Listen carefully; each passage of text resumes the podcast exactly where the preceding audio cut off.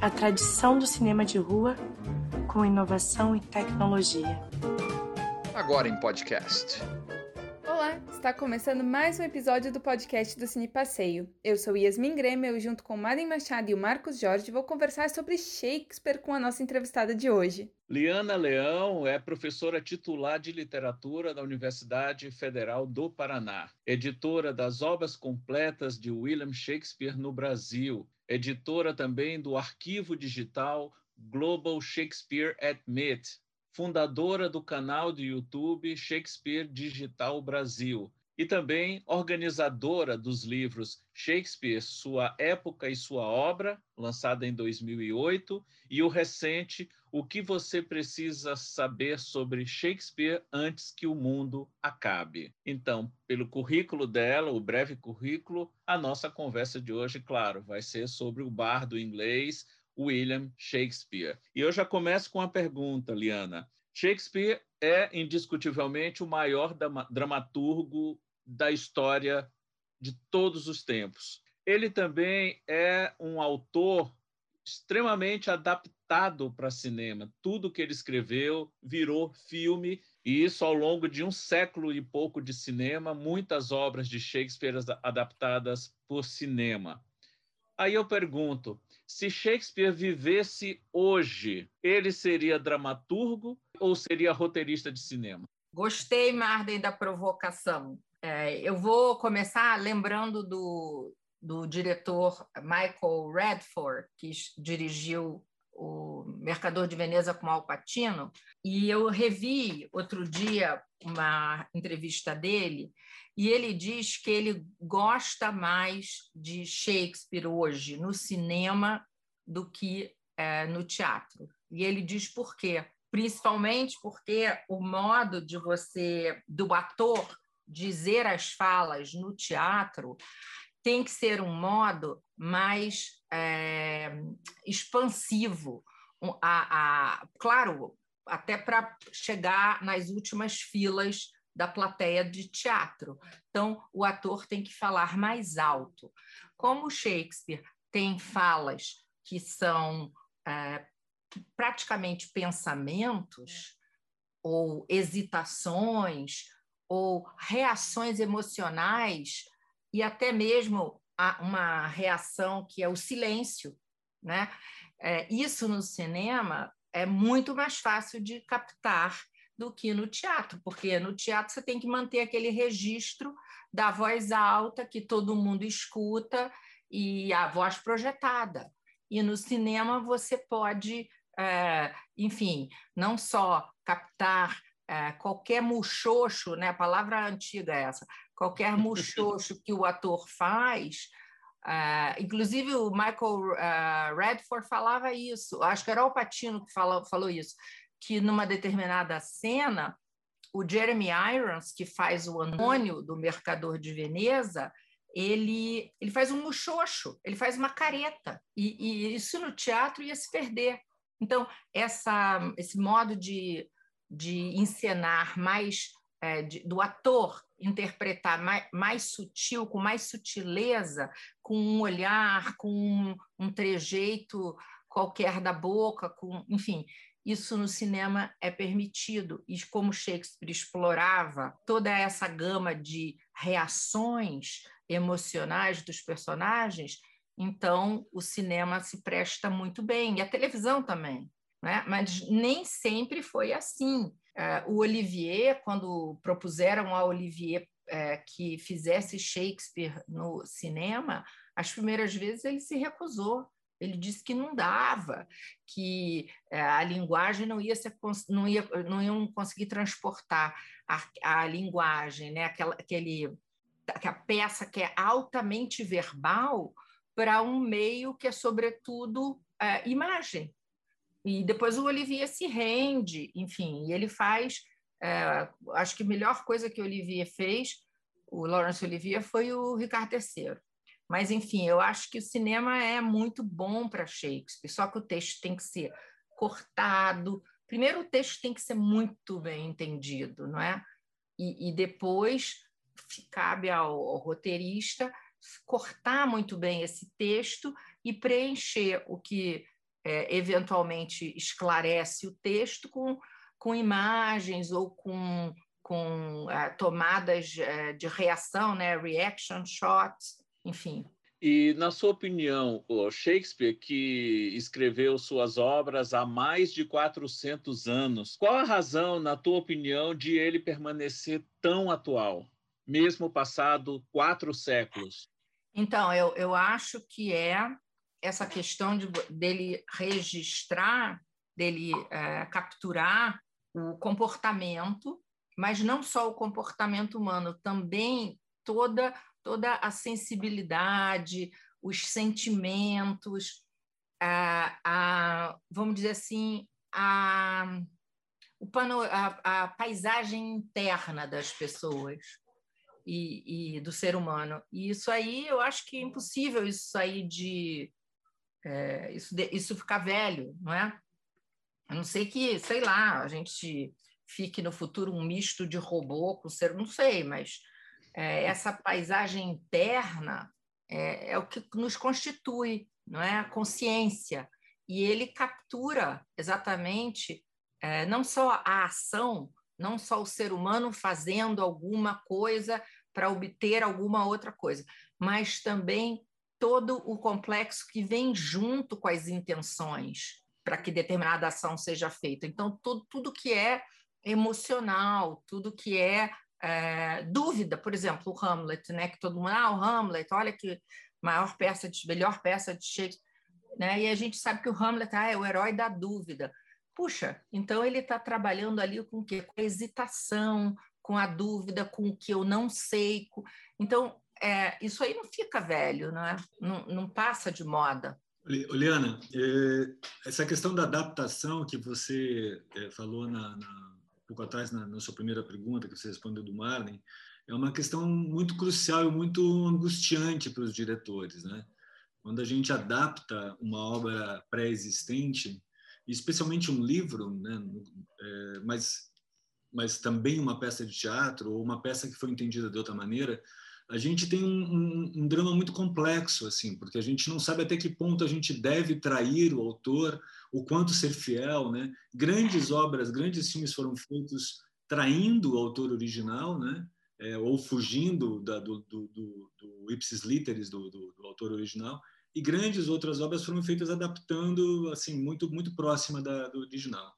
O que, que você acha? E, e eu, eu achei curioso que você acabou de dizer que o cinema se se ele é um instrumento importante de, de, de, transformar a peça de teatro em algo ainda mais potente pela, pelos seus recursos, né? Me parece que eu, eu, vi aí uma contradição entre, entre a sua conversa com o Jô Soares, que é famosa, né? Sobre a adaptação, né? E em que o Jô falava um pouco de dele ter adaptado, agora não me lembro qual, qual peça era, mas você parecia nessa conversa estar defendendo um pouco mais de proximidade. O que, que você acha? Qual, qual, na sua opinião, é o melhor jeito de adaptar é, Shakespeare? Olha, eu acho assim que o, que o texto de Shakespeare ele tem uma qualidade quando você primeiro se aproxima, um diretor mesmo de cinema que se aproxime do texto. Então, primeiro você vai fazer aquele trabalho de texto de mesa. Eu vou compreender isso aqui. E quando você entra no texto, você percebe que o texto é muito aberto. Aquela história do Humberto Eco, eu estudei isso quando eu estava fazendo faculdade de comunicação no Rio.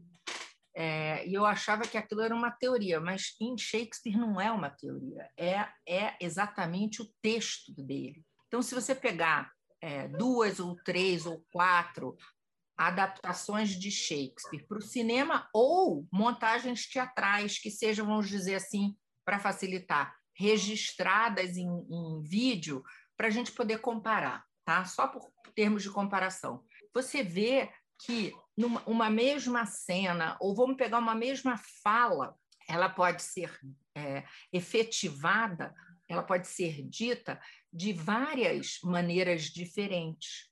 E isso é a marca do texto shakespeariano.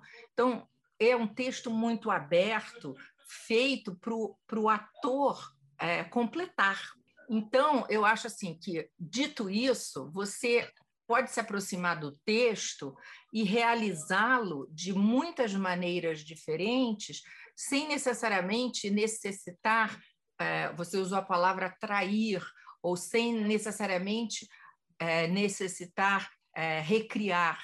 Eu acho que, é claro que eu adoro, por exemplo, dar um exemplo do teatro no Brasil. Eu tem duas adaptações que eu acho três, vou falar três, mas eu acho que duas. Vou falar duas que são mais recriações. O Otelo da Mangueira do Gustavo Gasparani era um Otelo no Morro da Mangueira, que na verdade contava mais a história da escola de samba e do Morro da Mangueira e do samba do que propriamente é, fazia é, trazia o texto de Shakespeare. Aquilo ali é só um, vamos dizer, um, um o, vamos dizer, ele seguiu o enredo ali de Shakespeare, mas muito mais importante era a história do samba e do morro, e ele vai entremeando a história com sambas maravilhosos. É, ele fez isso e eu acho que aí ele, vamos dizer, traz Shakespeare, mas é a melhor traição possível, não é? A mesma coisa é o, o grupo Galpão que fez o Romeu e Julieta, numa carrocinha, que também o texto nem é de Shakespeare, acho que o texto, sei se é do Ariano Suassuna, mas não é o texto de Shakespeare, mas é a história do Romeu e Julieta. Então, esses dois traíram, vamos dizer, frontalmente, reescreveram, e aquilo ali é, é shakespeariano num sentido assim mais amplo, no, no sentido essencial da coisa de que sei lá, recriou, ficou maravilhoso, tratou de ciúme, no caso do Otelo da Mangueira, tratou do amor dos adolescentes e do, da briga entre os, as famílias no, no, no grupo Galpão, no Romeu e Julieta. Então, foram dois, dois modos. Ok, mas além desses modos, você pode se aproximar do texto, realizá-lo, realizar recorte, eu acho que o, o cinema vai exigir recorte, e realizar é, vamos dizer assim, trazer aquele texto de um modo que não é, ah, não é o certo e o errado, porque não tem muito isso, entendeu? No, no Shakespeare. Então, vou dar um exemplo assim que talvez explique melhor o que eu estou querendo é, falar. Recentemente, em 2018, um diretor de cinema e teatro que eu adoro, é, que é o Richard Eyre, inclusive ele tá, até contribuiu com um texto no nosso é, no livro recente que eu organizei ele fez um Rei Lear com Anthony Hopkins, que, olha, o Anthony Hopkins não ia fazer o Lear no teatro. Por quê? Porque o Anthony Hopkins abandonou o teatro há muito tempo, porque ele disse que ele achava o teatro muito chato, porque todo dia ele tinha que fazer a mesma coisa. Então, um belo dia ele estava lá em Londres e ele saiu do teatro e nunca mais apareceu. E ele não era nada famoso, ele já era um excelente ator. E aí, depois de algum tempo, ele foi para Hollywood e explodiu de fazer sucesso no cinema. E o, Richard, o Anthony Hopkins não iria voltar ao teatro para fazer o Rei Lear, mas o, o Richard Eyre foi comendo pelas beiradas. Então, primeiro, ele convenceu o Anthony Hopkins a, fa a fazer aquela peça, O Fiel Camareiro, e filmou. Então, o Anthony Hopkins era o ator principal e o camareiro é o Ian McKellen. E, a, e, a, e o ator ali é um ator shakespeariano que está no fim de carreira. Bom, aquilo ali aguçou o apetite do Anthony Hopkins para Shakespeare. E daí, pouco tempo depois, ele ligou de novo para o Anthony Hopkins e, e falou: então, você não quer fazer o Lear? E aí o Anthony Hopkins topou. E é um espetáculo. Quanto por cento do texto tem ali de Shakespeare? não sei, deve ter uns 40%, entendeu? Não tem.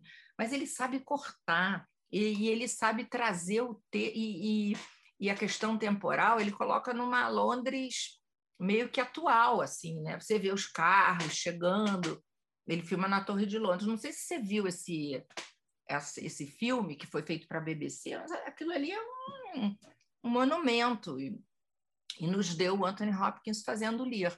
A cena da loucura do Lear, por exemplo, ele filma o Anthony Hopkins bem louco, assim, no, num shopping center, como se fosse uma espécie de mendigo, né, empurrando, ele é o, o rei, mas o rei já está destronado, empurrando um carrinho desses de supermercado e cheio de, de lixo, assim, jornal, enfim, é uma coisa, é uma sombra aquilo de bem feito. Tem outros exemplos bons, de coisas assim maravilhosas do cinema.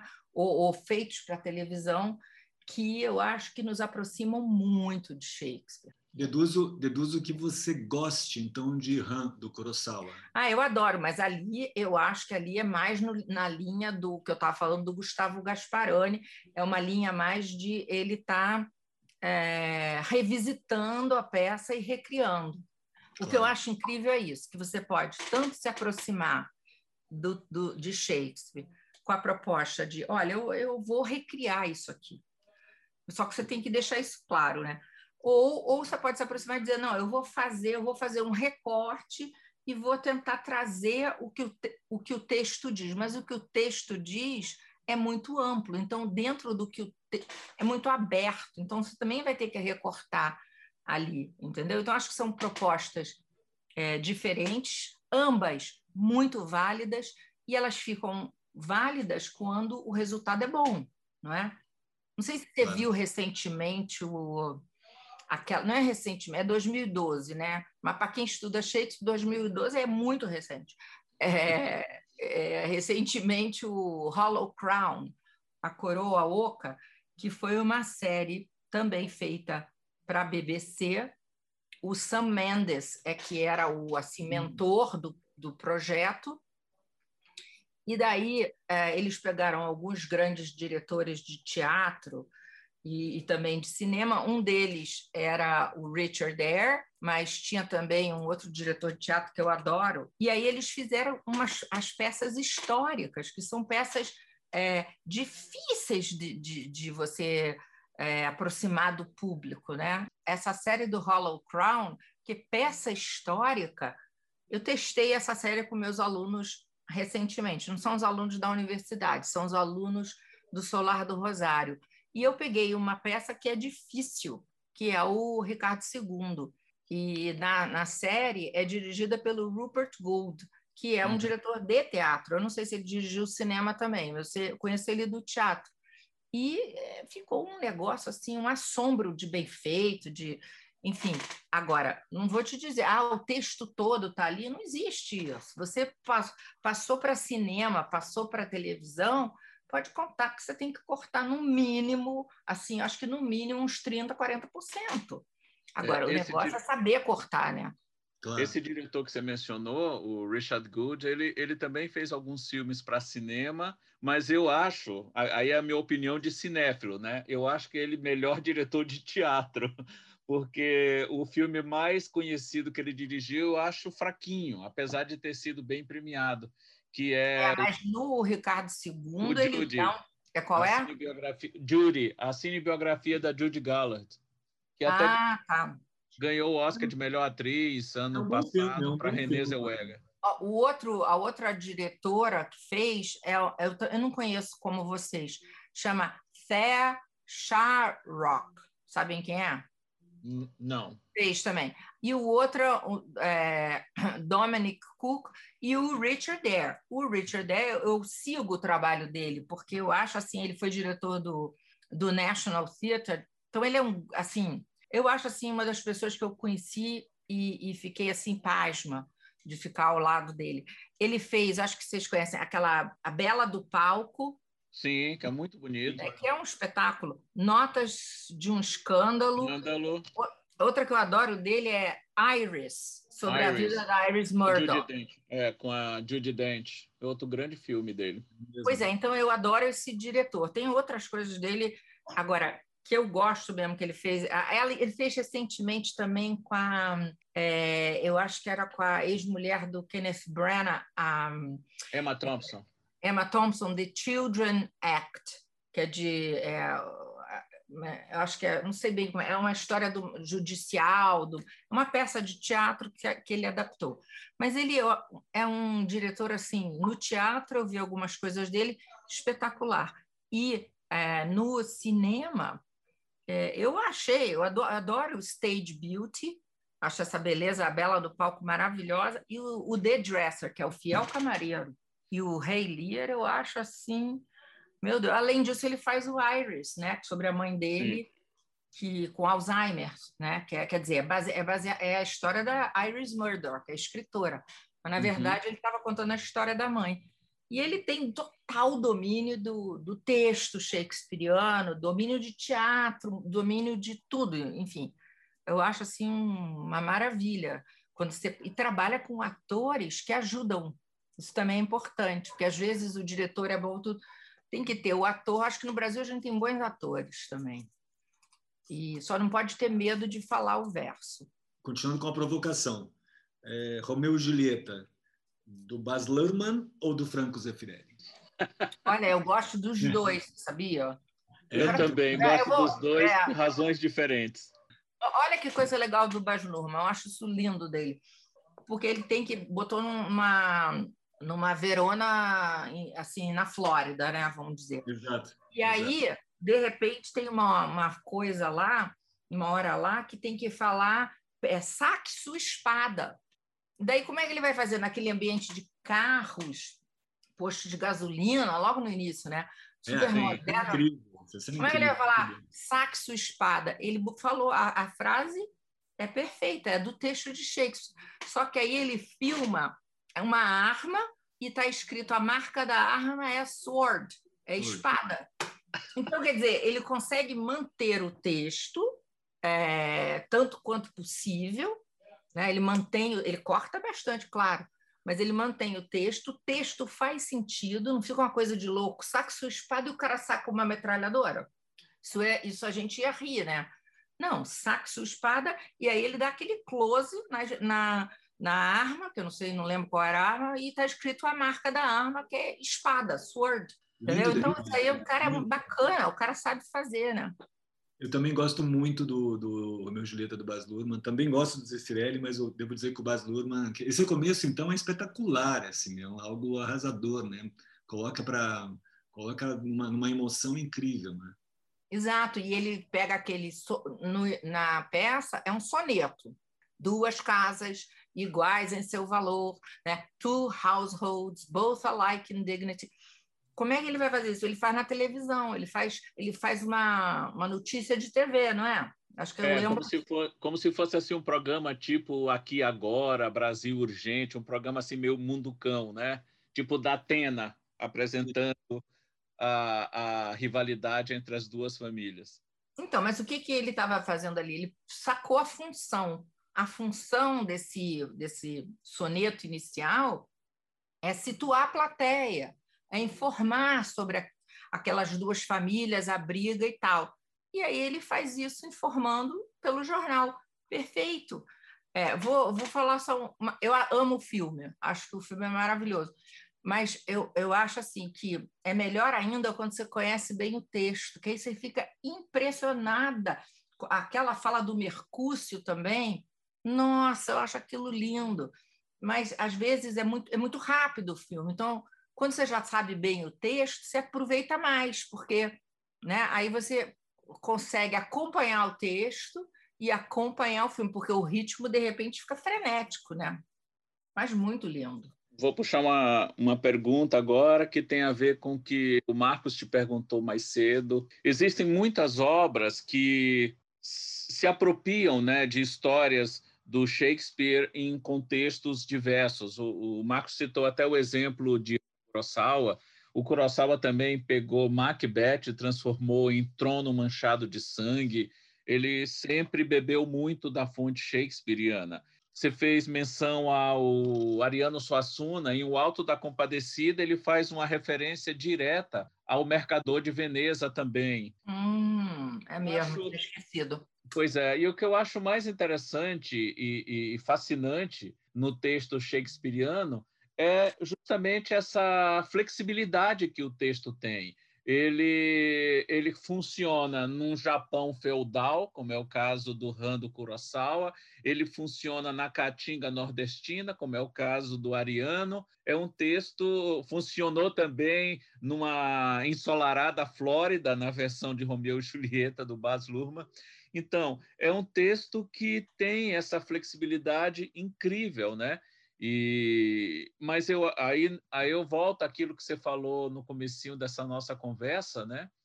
De Shakespeare ter um texto que lida muito com essa questão do humano, né? Das emoções, dos sentimentos, das angústias, né?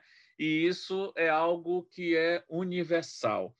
Alguém que nunca tenha visto, lido nada de Shakespeare e queira assim entrar nesse universo fantástico do, do Shakespeare, o que é que você sugere? É, então, eu sugiro o cinema. Eu acho que o cinema é, para mim, como professora, é assim. Escuta, eu não posso levar um teatro para a sala de aula, mas eu posso levar um filme. Então, me ajuda muito. E eu acho que o cinema faz as pessoas. Cinema, eu estou agora englobando também é, TV, né? Audiovisual. Audiovisual. É, eu acho que ajuda demais, porque também, outra coisa, uma coisa que eu gosto muito também é só áudio, mas áudio é um, um problema, porque você vai estar tá, o áudio em inglês, né? Então, estou pensando no público brasileiro. Então, acho que o cinema é muito bom. E eu vou falar assim, vou dar uma, é, uns filmes assim que eu costumo usar na universidade. Quer ver? Um que eu não sei se vocês conhecem, acho que conhecem, óbvio, são os dois é, Hamlet e o Lear do diretor Grigory Kozintsev russo, diretor russo. Aquilo ali é assim um assombro, entendeu? O, o Hamlet é de 64 e o Lear é de 70. E a Bárbara Eleodora me contou que ela foi ao congresso onde estava o diretor Kozintsev, né? e ele estava fazendo a estreia é, mundial no, no, no, Oeste, né, no, é, do Lear. E todo mundo, né, os, os estudiosos, foram para o cinema lá no Canadá. E aí sentaram e o diretor estava lá. E é um, é um Lear bem diferente, assim, quer dizer, é o texto e é cortado, bastante cortado, mas ele faz uma, uma ele faz uma leitura ele dá uma visão com aquele mesmo texto, aquelas mesmas palavras, ele não muda, mas ele faz uma leitura diferente do Lear. Eu posso até explicar em que sentido a leitura dele é diferente. E aí, vou, vou, vou explicar aqui rapidinho. A cena assim antológica do filme que é, é, o começo, o meio, por, toda, por todo o filme tem essa, essa imagem que vai perpassando. Mas é o seguinte: quando o Lear entra dentro de uma cabana, ele estaria é, na peça sozinho com a, com a pessoa que está dentro da cabana, que era o pobre Tom, que está é, disfarçado de. Era um nobre que está disfarçado de louco do hospício de Bedlam. E aí eles têm uma conversa. No, no, no filme do, do Grigory Kozintsev, quando Lear entra na cabana para se abrigar da tempestade, é, a cabana deixa de ser uma cabana realista e é uma cabana cheia de gente, tá? Todos os pobres da Rússia parece que estão abrigados ali dentro. Então, naquele momento, o Lear fica face a face com tudo aquilo que ele tinha esquecido quando era rei, né? Dos súditos pobres do reino dele. E o filme se abre assim também. Primeira imagem que você vê do filme é uns pés de assim de uma pessoa muito pobre, é, numa, numa terra muito árida, se arrastando. E aí vai abrindo a câmera, né? E é filmado 70 milímetros. E aí é, você vai vendo um monte de gente pobre se dirigindo para algum lugar. Aí houve aquele berrante chamando aquela. Cadê o texto do Shakespeare ali? Está ali. Mas como que está ali? Porque tem um de, determinado momento do texto de Shakespeare que o Lear diz o seguinte: é, desgraçados sem roupas onde estiverem, enfrentando o açoite da tormenta, como podem, assim, com seus trapos rasgados, enfrentarem um tempo assim? Ai, eu cuidei bem pouco de tudo isso. Então, o Lear faz um meia-culpa, lembrando do, de tudo que ele esqueceu na pompa de ser rei. Então, o Kozintsev pega essa frase e faz isso o mote do filme dele. Ele não precisa falar a frase. Depois o Lear vai falar a frase. Mas ele basta ele filmar os pobres, desgraçados, sem roupa, sofrendo as consequências de um governo uh, que não está prestando atenção neles. Então, é um filme espetacular. Aí a Bárbara me contou o seguinte, que era uma coisa muito nova, porque você fazia um Rei Lear, quando Peter Brook tinha feito dele, e aí no mesmo ano um diretor russo desconhecido no Ocidente E aí eu falei, mas como que foi, Bárbara? Pois é, aí acabou o filme, que era uma cor 40, tinha ali o quê? 40% do texto só. E tinha toda essa coisa de inovação que eu estou falando para você. Aí filmado em preto e branco. Acabou o filme e as pessoas. Eu falei, aplaudiram, né? Aí ela disse, não, não aplaudiram. Teve aquele silêncio, assim, que é aquele silêncio respeitoso de quando você está é, simplesmente assombrado com o negócio e de repente, né, parece que combinaram, todos se levantaram e aplaudiram de pé.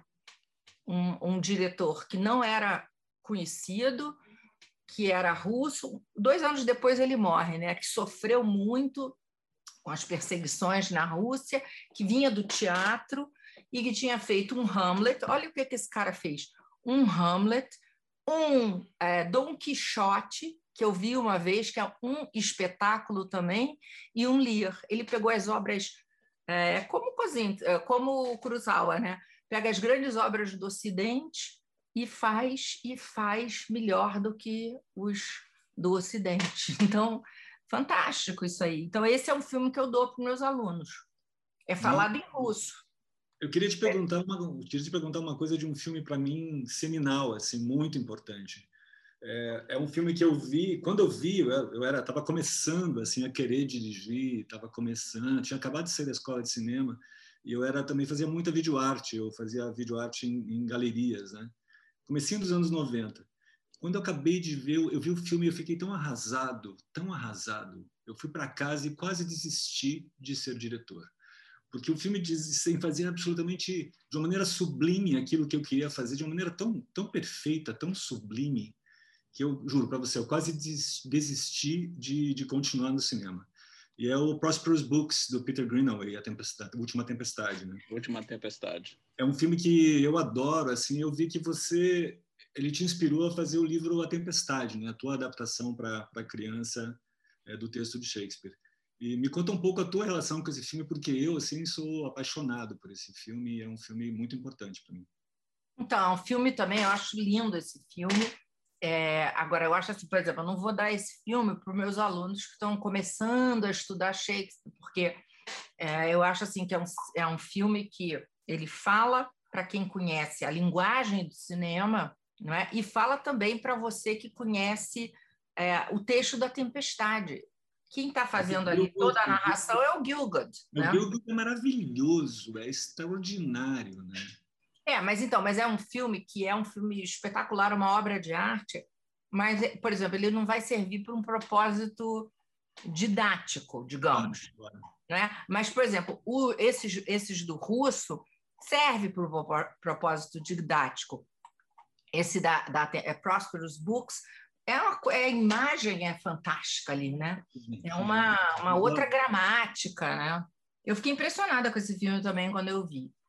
Agora, também, eu também adoro outros, assim, que ó, é outro tipo de, de linguagem, por exemplo, o, o, da, o do Orson Welles o, sobre o Falstaff, né? Uhum. Times at Midnight. É, como é que é Falstaff em português, né? Falstaff. Eu, uhum. eu acho que, sinceramente, eu acho que é melhor do que a peça, entendeu? Aquilo ali é fantástico. Ele, ele capturou a essência do Falstaff. É, um filme que eu não vi, vocês podem me falar se vocês acham bom, aquele 10 coisas que eu odeio sobre você. Eu, eu vi, é uma adaptação é assim atualizada da Megera Domada e ficou muito bom. Pois é, todo mundo diz, mas não tive. Quando eu vejo uma adolescente na tela, eu já desligo, entendeu? não, não, já passei da cidade, entendeu? Quando vê assim, ah, vai ver o, sei lá, um negócio que tem na Netflix, o Rei. Quantos anos tem o rapaz? É 15? Ah, então não quero ver isso, não, pô. Ah, não tem, sabe, não tem história ali. Não, não, gosto, mas enfim, eu acho que até vou ver, Marden, qualquer dia desse. Agora, eu prefiro ficar. Esse Romeu e Julieta do Baz Luhrmann, não, esse aí eu acho que é outra coisa. É, agora, o quer ver outro que eu amo é o Titos Andrônicos da Julie Taymor, com Anthony Hopkins. E, a, e esse filme tem uma história que a Julie Taymor é, é, falou, convenceu o Anthony Hopkins a fazer o Titus, né? E é de 99 o filme. E é, ela é diretora de teatro, ela que fez o Rei Leão. Aí ela inventou de ficar fazendo ensaio, ensaio como se fosse num teatro, né? E o Anthony Hopkins estava assim, frio pra caramba, não fazia nada direito. De repente, ela ligou a câmera, ele se transformou no Hannibal e arrasou. Diz que aí os outros atores é que contam isso. Que eles estavam achando assim, ah, meu Deus, Anthony Hopkins, tão, um ator tão maravilhoso, sabe? Estava achando meio, meio fraco ali. Mas quando ele estava se economizando, quando ela ligou a câmera, aí ele veio com tudo e aí essa relação, né, com os outros atores, porque eu acho que o jeito que ela filma é um pouco assim tomadas longas, meio teatral assim, né? Depois ela corta, mas eu digo assim na hora da filmagem é meio como se fosse teatro. E, e é um filme maravilhoso também. E outro filme que eu acho muito bom é o do do, o Júlio César com Marlon Brando. Porque, na época, o Marlon Brando, é, não sei se ele já tinha feito o bonde chamado Desejo, mas é, ele não, acho que já tinha. Ele não. É, falaram assim, ah, mas ele não vai saber fazer Shakespeare. E aí ele, o, o ele foi para o trailer do, da filmagem ali, né? Foi para o trailer do John Gilgud, fez o John Gilgud gravar todas as falas do que dele, dele fazendo Marco Antônio, do que seria do Marco Antônio, e estudou. E aí depois fez do jeito dele. Ele não fez que nem o uhum. Mas ele usou o conhecimento do, daquele grande ator shakespeariano que dizia-se que o Gilgud só existia do pescoço para cima e o Olivier do pescoço para baixo, porque um pulava, não sei o quê, e o outro só a, a, cantando, né? Só a voz, né? Então, aí eu, então, eu acho que o, o, o, Marlon Brando faz uma coisa fantástica ali também, no, fazendo aquele Marco Antônio. Fala de um jeito que não era o texto não era dito daquela maneira. É, eu vou te perguntar do Shakespeare poeta, porque uhum. eu não sei se você já viu Nomadland, candidato ao Oscar.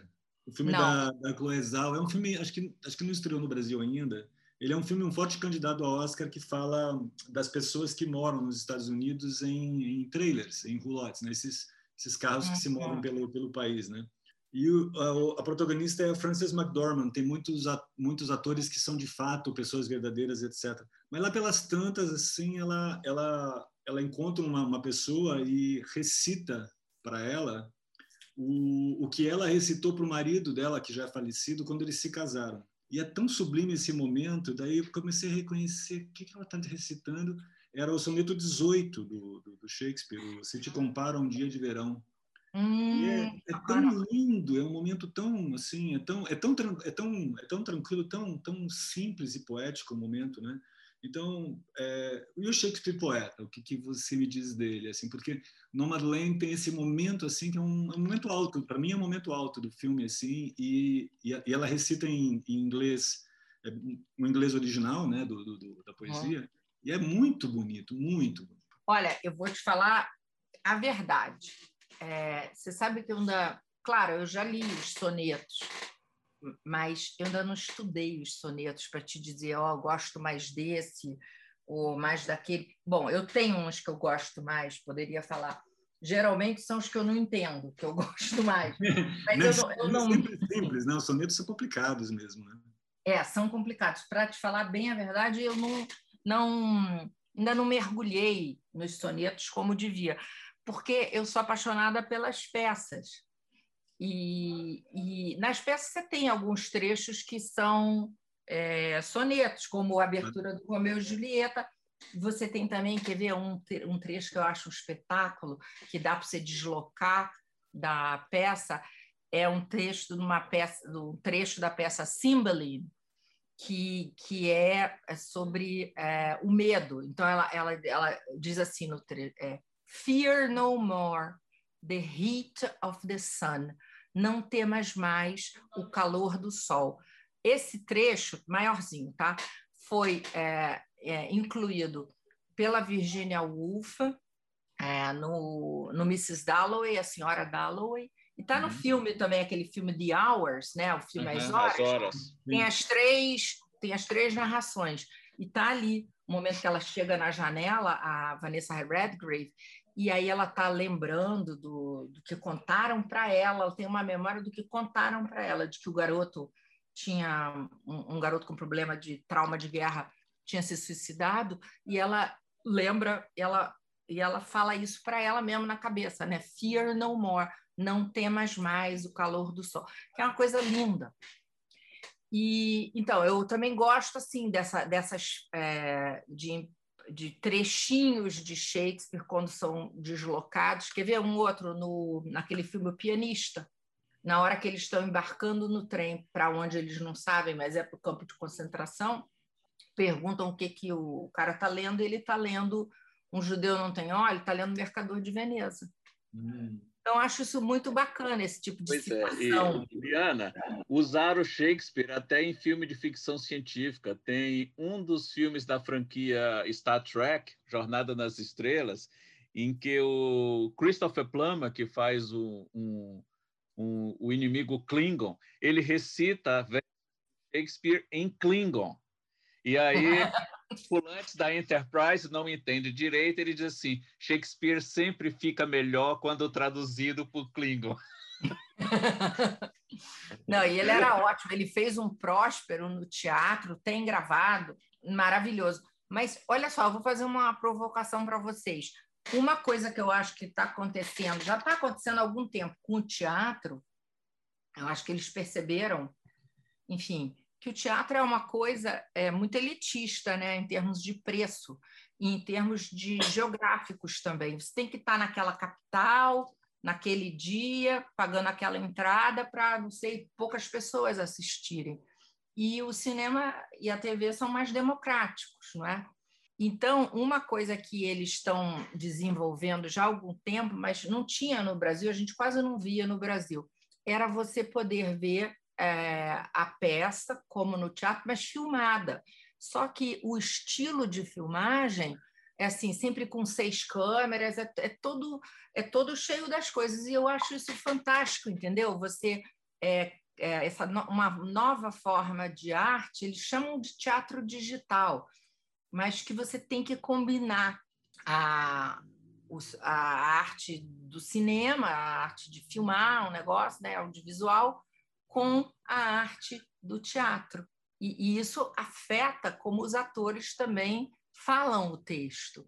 Agora, eu acho que é legal porque democratiza, porque senão você vai ficar, é, no meu caso, né, tinha que viajar, tem que viajar para assistir o teatro, e agora não, posso assistir aqui, né? Essa pandemia mostrou muito isso para gente, quanta coisa foi compartilhada, e mesmo as companhias teatrais passaram o National Theatre de Londres, que tinha uma política de não deixar sair da Inglaterra, até por problemas de, enfim, legais lá com os sindicatos. Mas agora você pode assinar e assistir. Assinar, assistir, sei lá, por 500 reais por ano, você assiste todas as peças que eles colocam e que eu acho que dá emprego para as pessoas, é porque você tem que desenvolver um modo de filmar aquele treco. Não é, um, não é filmar frontalmente, não é, um, não é um documentário do que foi o espetáculo teatral, porque você vai captar coisas que no teatro o cara que está sentado na fila N não vê. Então, acho que isso é, isso é legal, acho que vai dar um, um tchan. As peças elas são encenadas especificamente para as câmeras. Sim, naqueles dias marcados tanto eles fazem isso em Stratford upon Avon, lá no Royal uhum. Shakespeare Company, quanto fazem isso no National Theatre, que são três palcos em Londres, como em outros teatros. E, e aí, aquele dia, no começo, eles começaram assim: tinha, eles queriam manter aquela coisa de ser único.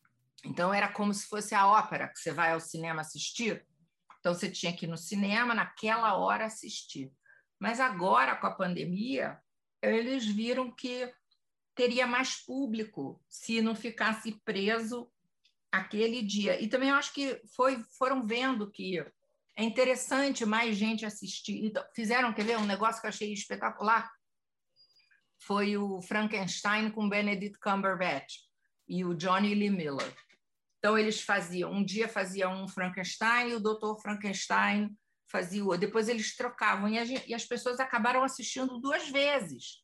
Você não escolhe, você quer assistir os dois, porque você quer comparar, sabe? E eu, sei lá, eu acho que o audiovisual é muito bom. Não é nem teatro nem cinema, é um, é um híbrido, né? Interessante isso, porque de fato talvez preserve a, a, a, essência da peça, que, que um filme é uma releitura sempre, né? E enquanto a peça tem essa, tem essa propriedade, né? Do, da, da presença física do ator, que obviamente faz uma grande diferença, né? É, mas pensa bem, esse negócio da presença física do ator. Aí você vai para o Guairão. Aí o ator fica lá no palco, você fica na última fila ou na penúltima, tem o fosso da orquestra. Não, não dá para ter presença física do ator. No teatro lá, é, shakespeariano, em Londres, né? que eles fazem? Os, os, os, teatros têm 300 lugares. Quando um teatro é muito bem bolado em termos arquitetural, então aí ele pode ter mil, mas todo mundo está perto do ator. Agora, se você bota uma fila atrás da outra e o cara lá em cima, é, no na terceiro balcão, tem, entendeu? O teatro fica muito chato e Shakespeare fica mais chato ainda, porque se é um negócio íntimo, né? Se é um negócio de entrar na cabeça do personagem, de repente você está na fila Z, não tem como, entendeu? E aí você bota um microfone, fica horrível. Então eu acho assim que por isso que eu acho que o teatro é, é tem um pouco dessa coisa de ser caro, né? É uma coisa meio para poucos, para quem está nas capitais. E, e, o cinema não, né? O cinema ou a televisão chega em todo lugar, né? Que isso eu acho bacana. Não, muito bacana. Eu, como eu falei, é, filmar de uma maneira que, que ao mesmo tempo preserve a, a, a, montagem, né? É uma coisa, é uma coisa muito legal. Nossa, eu assisti tanto teatro longe quando era menino, porque eu só tinha grana para comprar sempre os piores lugares mas eu tenho uma grande experiência assim, óperas, então não te digo assim, na, na escala de Milão eu, eu ficava no, no lugar mais mais barato em absoluto, mas eu vi muitas óperas nesse sentido. Sem dúvida, ficar perto é muito melhor. Muito melhor. Você vê que lá no Teatro Globo, que eles reconstruíram em Londres, a ele, pessoa que paga ele, menos fica mais perto do ator. Ele é redondo, né? Ele é redondo, né? Ele, é, e, e, uma... e, você, o lugar mais barato, o lugar mais barato é, o, é quando você entra e fica em volta do palco em pé. É porque os, os palcos as pessoas ficavam em pé, né? As pessoas só sentavam nos, nos camarotes, né? E no palco as Sim. pessoas assistiam em pé, era mais barato, né? Pois é, mas ali, então, ali, ali você tem o quê? Na época você tinha até 3 mil pessoas. Hoje em dia, por causa do negócio dos dos bombeiros, né? De que o corpo de bombeiro de fogo, então você pode ser, acho que é 1.500 sentadas assim. E agora com a pandemia eles vão reabrir, mas com mais distanciamento. Mas, mas se, juro, se você vê uma filmagem no Globe de Londres, é muito bonito, consegue captar a, o, a temperatura daquilo, sabe? Claro. Você se sente plateia. Inclusive que tem, tem quando mostram no cinema, eles fazem até um intervalo do teatro. É bacana isso. Uhum. Eu curto, eu curto bastante. Eliana, Shakespeare foi bastante adaptado, mas também existem alguns filmes que se inspiram na própria vida do Shakespeare. Um deles, vencedor de Oscar, muito popular, é o Shakespeare Apaixonado, que justamente meio que os bastidores de Romeu e Julieta, digamos assim. O que é que você acha desse filme que dividiu muitas opiniões? Tem pessoas que amam o filme, tem outras que o filme dizem que o filme não é tão fiel assim. O... É Mas eu, eu, eu, acho que o, eu amo o filme. Eu acho que é óbvio que ele não é fiel, porque tem um monte de coisa ali que a, a, o roteiro é infiel. É feito pelo Tom Stoppard e pelo Mark, esqueci o nome do, do cara que faz, que é o diretor também. É o Richard Madden, Madden, uma coisa assim. É, então, mas é, o filme é uma, uma premissa infiel. O Shakespeare tem um momento lá que o jovem Shakespeare, que é o Joseph Fiennes, né, Fiennes, John Madden. Isso, John Madden. É, ele vai para o analista, porque ele está com bloqueio de escritor, e aí ele vai para o doutor Mariposa fazer análise. E aí o doutor Mariposa começa a perguntar sobre a vida dele, com a mulher, enfim, se ele trai a mulher, etc. É, Então, acho que é, é, o que, que ele é fiel, acho? Ele é fiel que ele acho que a atmosfera, né? Que é isso que o cinema consegue fazer melhor que o teatro.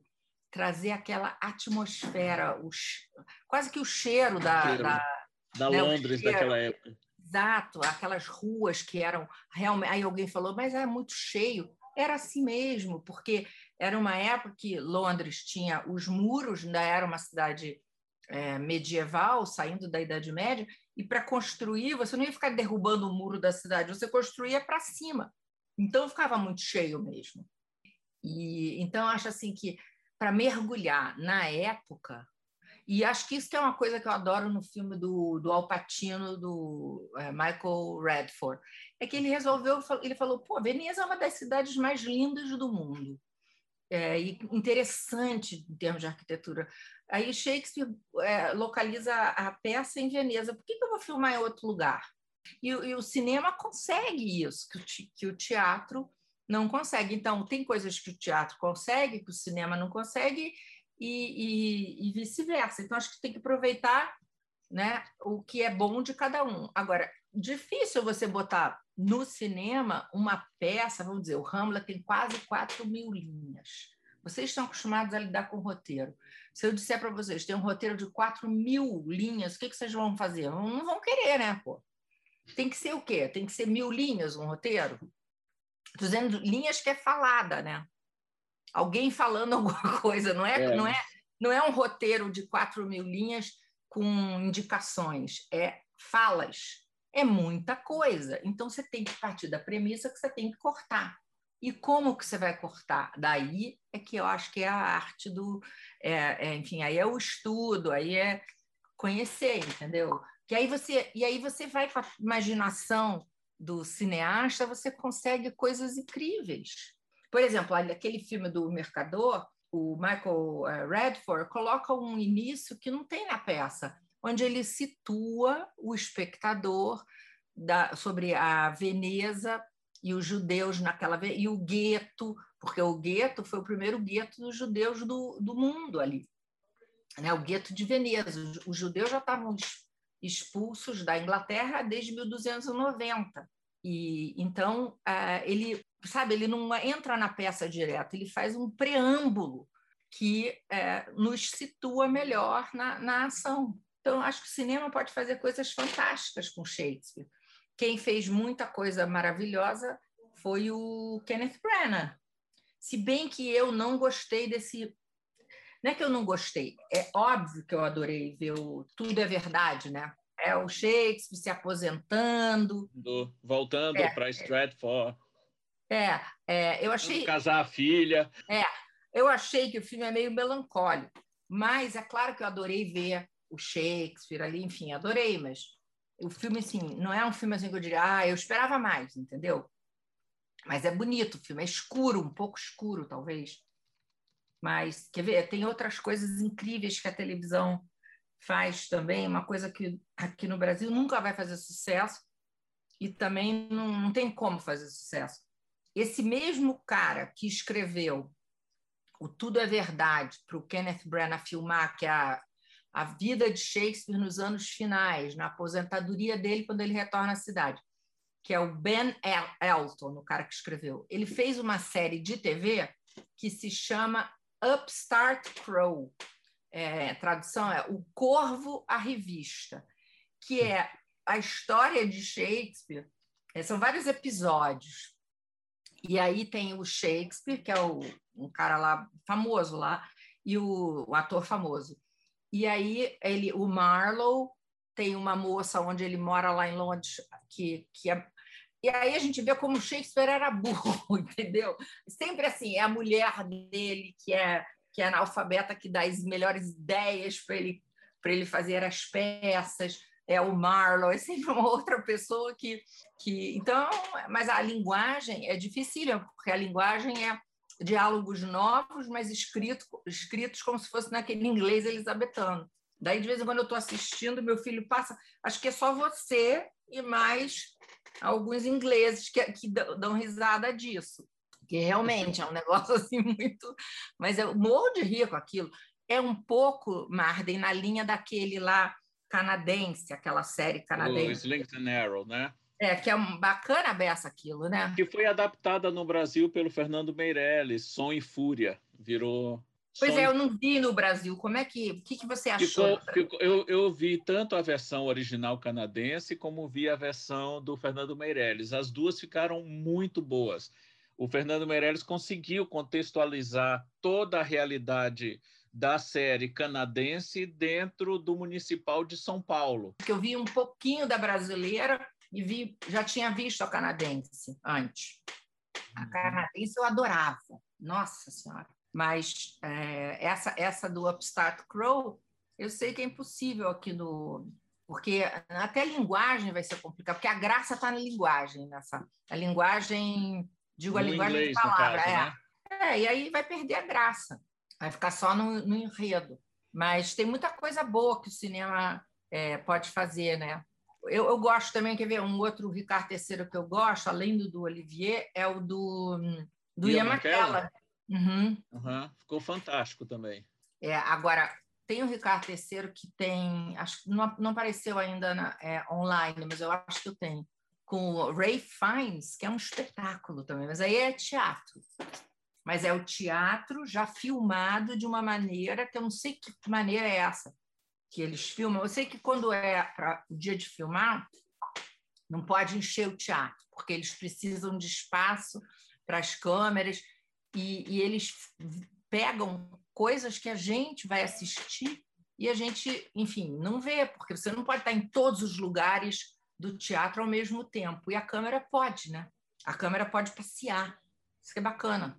Pode ir para cima, para baixo, para o lado. Então, acho que é bacana isso. Lá atrás você falou para o Marden um pouquinho do, do que você indicava para quem estava começando né, a, a, entrar no universo de Shakespeare, mas para quem já está nesse universo que nem você, qual que é o seu filme favorito para a gente encerrar o episódio? Poxa, isso aí é difícil, mas eu acho que é sempre o último que eu vi. Então, se você me perguntar agora, realmente é o Rei Lear, do Richard Dare, com Anthony Hopkins mas não foi sempre esse. Mas agora é esse. Primeiro porque eu fiquei esperando o filme, sabe? Porque foi que encontrei o Richard Dare lá no Rio, que teve uma comemoração. E daí ele tava, tinha acabado de fazer o camareiro, o fiel camareiro. E daí contou que ia fazer o Lira. Eu falei, meu Deus. Então, eu acho aquilo ali fantástico, gente. Eu acho que aquilo ali tem que ver. Agora, quer ver? Muito barulho por nada com o Kenneth Branagh, eu gosto também. É, enfim, tem muita o coisa Hamlet boa. Né? O Hamlet, o Hamlet, o Brenner, eu adoro. Só que é um, vamos dizer, é, é um estudo aquilo, porque são cinco horas a versão integral, né? São cinco horas. Agora, um negócio dessa pandemia que eu achei que para mim foi legal é que eu comecei a dar aula, além de dar aula na Federal, eu também estou dando aula no Solar do Rosário. E o, aqui em Curitiba, né, mas virtual. Então, a gente conseguiu um grupo de adultos, não são adúlteros, são adultos, adultos de, das mais variadas profissões e é, interessadérrimos. Então, tá muito legal o curso, entendeu? Porque de repente você tem um psicanalista, um professor de história, uma professora de Brasília, de literatura.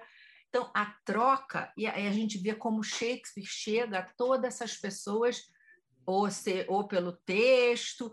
E, e aí, novamente, o que está segurando, quando eu vejo que tá, o texto está difícil de entrar no texto, né, o que está segurando são as, os filmes, ou a, os filmes para televisão, para o cinema, ou o teatro filmado. Quando eu vejo que o negócio assim, o pessoal não está entendendo, eu jogo uma cena e, e aí o pessoal se apaixona pelaquilo, porque Shakespeare escrevia é, com esse sentido de movimento, de trocar a cena muito rápido, que não é uma coisa que você tem no teatro quando você tem um teatro realista, porque aí tem que mudar o cenário, né? Então, isso aí é uma coisa muito, é, é, da linguagem, vamos dizer, de Shakespeare, é trocar a, a, o ambiente muito rápido.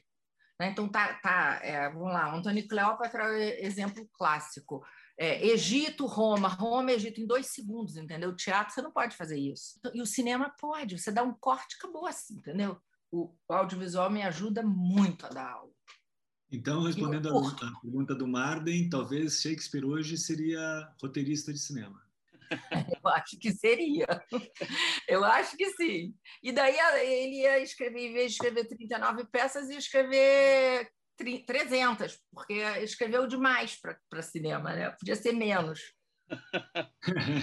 Eu acho que seria, sim. Muito obrigada, Liana, por conversar com a gente. Nesse episódio, a gente conversou sobre Shakespeare no teatro e no cinema. Esse episódio fica por aqui. Até o próximo podcast do Cine Passeio. Cine Passeio uma iniciativa que integra o programa Rosto da Cidade, Prefeitura de Curitiba.